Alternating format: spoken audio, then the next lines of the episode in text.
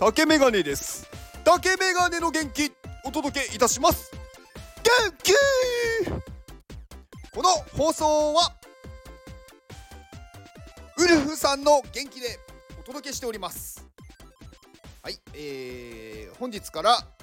新しい元気をくださる方を、えー、ご紹介します。えー、ウルフさんですね。はい、えー、結構前から私の元気を送ってくださってる方ですね。えー、先日ね、あのこの元気を送ってくださる方を募集したところ、まあ、ウルフさんが、まあね、あの手を挙げてくださって、で、あの私のね、有料放送を購入していただきました。ありがとうございます。はい、えー、今月末までですかね。えー、あれ、なんて言ったっけな。あ、でも末までですね。はい、31までお名前を呼ばせていただきます。えー、ウルフさんね、まあ、この人はまあかなり特殊な人ですよね。まあ、うん。あのー、いつの間にかね、花の人になっていて、で、まあ、嫌いな言葉は同調圧力と普通と。はい、私は普通なので、多分嫌われてます。はい、えーと、ウルフさんのツイッターリンクと、あとスタイフもされているので、スタイフと、あとウルフさんがね、あの NFT を出されているので、そちらのコレクションのオープンシーのリンクを概要欄に貼っておきます。今日はうんとまあ底辺をね知っておいた方がいいよっていうお話をしようかと思います。あの結構いろんなことをねやろうとした時とかうーん何かをやめる時とかそういう時に結構ねこうなったらやばいって思うことを知っておくっていうのは大事だと思うんですよ。でこれってできるだけ早い方がいいと思っててまああの年を重ねれば重ねるほどいろんなことに対して臆病になると思うんですね。だから、まあ、早いうちに経験っていうのはした方がいいと思っててで特にねこの底辺っていうところを知っておくとその後の人生というかその後のなんか行動が結構ね楽にできると思うんですよ。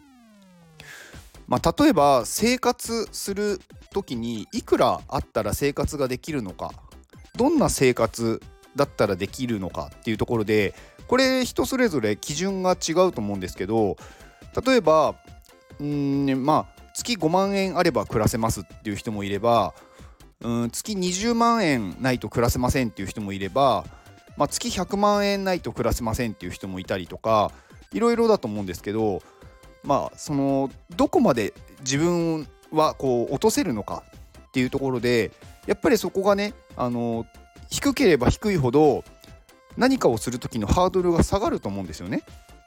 もうそこまで行っても大丈夫だっていう感覚があるので、まあ、そうするとどうせねこれをミスミスしてなんかうまくいかなくって例えばね仕事だったとか仕事だったりとか何かねいろんなことがうまくいかなくってダメだったとしてもまああの生活に戻るだけだっていう最低自分の中の最低っていうところを何だろう知っておくとそんなに何だろう何か行動することに対して抵抗がないと思うんですよ。やっぱりね行動しないっていうかその何かね行動できない人っていうのは今を変えたくないっていうことじゃないですか。で今っていうのはなんかね自分の中でここが何だろうこれ以上生活レベルを落としたくないとかこれ以上惨めになりたくないとかなんかそういう考えがあると思うんですね。であのー、結構ね下底辺って言ったらまああれですけど生活レベルがうーん下げれてる人ってやっぱりね行動できてると思うんですよ。でねまあ若いうちになんかすごいねこう貧乏な体験をしておくとその後別にあのぐらいの生活だったらできるからまあ最悪ああなってもいいやっていう感じで行動が、まあ、できると思うんですよね。でまあどの辺までかっていうとまあそれはね人それぞれだと思うんですけどもしね自分がうーんその生活がもしかしたら、まあ、できるかもとかまあできないかもしれないって思ってまあ一番いいのはやっぱりそ実際その生活をしてみるそのぐらいで生活ができるのかをやってみるっていうところなんですけどあの本当にね生きようと思えば生きられるっていうのを知ればそんなになんかねうん貧乏になることって私はねそんな抵抗がないんですよ。本当に月10万円あればね生きられる私はそのぐらいで生活してたことがあるのでなのでそこは生きられるなっていうのは自分の中であるんですよね。で結構まあねそのぐらいだとやっぱり贅沢はあんまりできないですしまああとは住む場所にもよると思うんですよね。例えば家賃が安い少しねこう地方の方に行けばまあね本当に1万2万とかで借りられるところもありますしまあやっぱりねこう都心とか結構ねこう栄えてるところだとやっぱり家賃も高くなってくるので、まあ、そういうところから離れて暮らせるかとかなんかそういうところをね知っておくのもいいのかなと思ってます。でちょっとねこう贅沢になっていくと今度はねそれをね守りたくなっちゃうんでそこから下げられなくなるんですよね。だからねお金がねこううまく稼げるようになったとかいっぱいお金ができたとしてもなんかね最低レベルの生活をねなんか忘れないようにした方がいいと思うんですよ。なんかそこに戻っても大丈夫だっていう気持ちで常にいるっていう。まあ別に欲しいものをね買うなとかそういうわけじゃないんですけどやっぱりそういうのもなんだろう心の中にというか気持ちとして持っているとまあそこでもう満足しないでまだ行動ができるわけじゃないですか。だからねやっぱり底辺を知るっていうのはすごくね僕は大事じゃないかなと思います。まあ本当にねこうなんだろうものすごいまあ世の中の底辺はどこなのかって言ったらそれはもうね調べたりとか考えたらキリがないんですけど自分の中でなんだろう知ってる範囲の最低レベルこのぐらいの生活だったら大丈夫だなっていうところを、まあ、一回体験してみるといいかなと思います。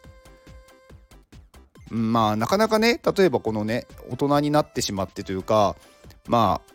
今の大体このね私がよくお話しする Web3 の方たちって多分多いのが3 4 0代50代あたりが多いんじゃないかなと思うんですけど、まあ、このぐらいの方たちって今からじゃあ最低限度の生活してくださいって言って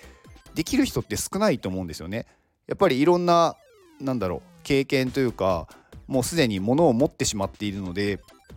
なんかそこからね最低レベルの生活に戻すっていうのにすごく抵抗があるのでやっぱり行動をしないように行動しないようにというか今の生活を変えないようにしてしまうと思うんですよね。うん、そうすると何かこれをやった時にねこう今の生活が壊れてしまうんじゃないかって思うとやっぱり行動ができなくなってしまうので、まあ、そこは最低の生活を何だろう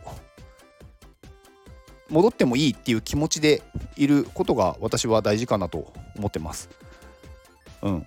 だからねやりたいことをやった方がいいって思うんですよ私は。やりたいことをやるためにはお金が必要ですしいろんな時間とかもね必要になるんですけどなんかそれをやりたいけど今の生活を変えるのが怖いってなってしまうと結局やりたいことがやれなくなっちゃうんですよね。だからやりたいことをやりたいんだったら今の生活レベルをすごく下げてなんだろう余裕がある状態にした方が私は楽だと思います。うん、で先日ねちょっとこれ余談なんですけどあの大阪に私まあちょっとまあ行ったんですよね。でその時にまあちょっとねこう大阪に行くんだったらどうせだったらちょっと違う体験をしたいなと思ってあのー、まあこれちょっとねあのー、気分が悪くなる人もいるかもしれないですけどあの大阪にねあの西成区っていう、まあ、地域があるんですよね。まあ結構その犯罪が多いとか、まあ、今はもうねいろいろね改善されてるんで、あのー、多少マシになってるみたいなんですけど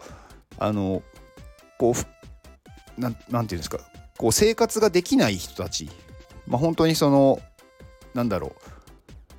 生活保護を受けてるとかまあ無職の人とかなんか仕事が見つからない人とかまああとはねなんかいろんな障害を持ってる人とか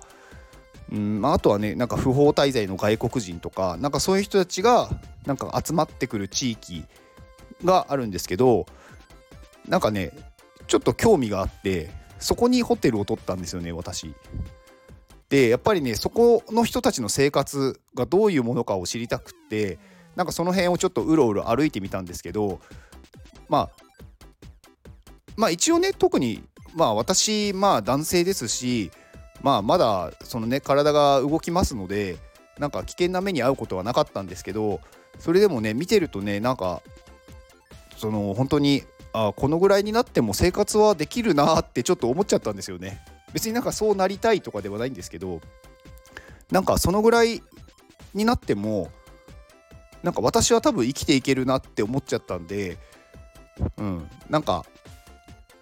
ね行動した方がいいなって思いましたなんか別にねいろいろミスをしてダメだったとしても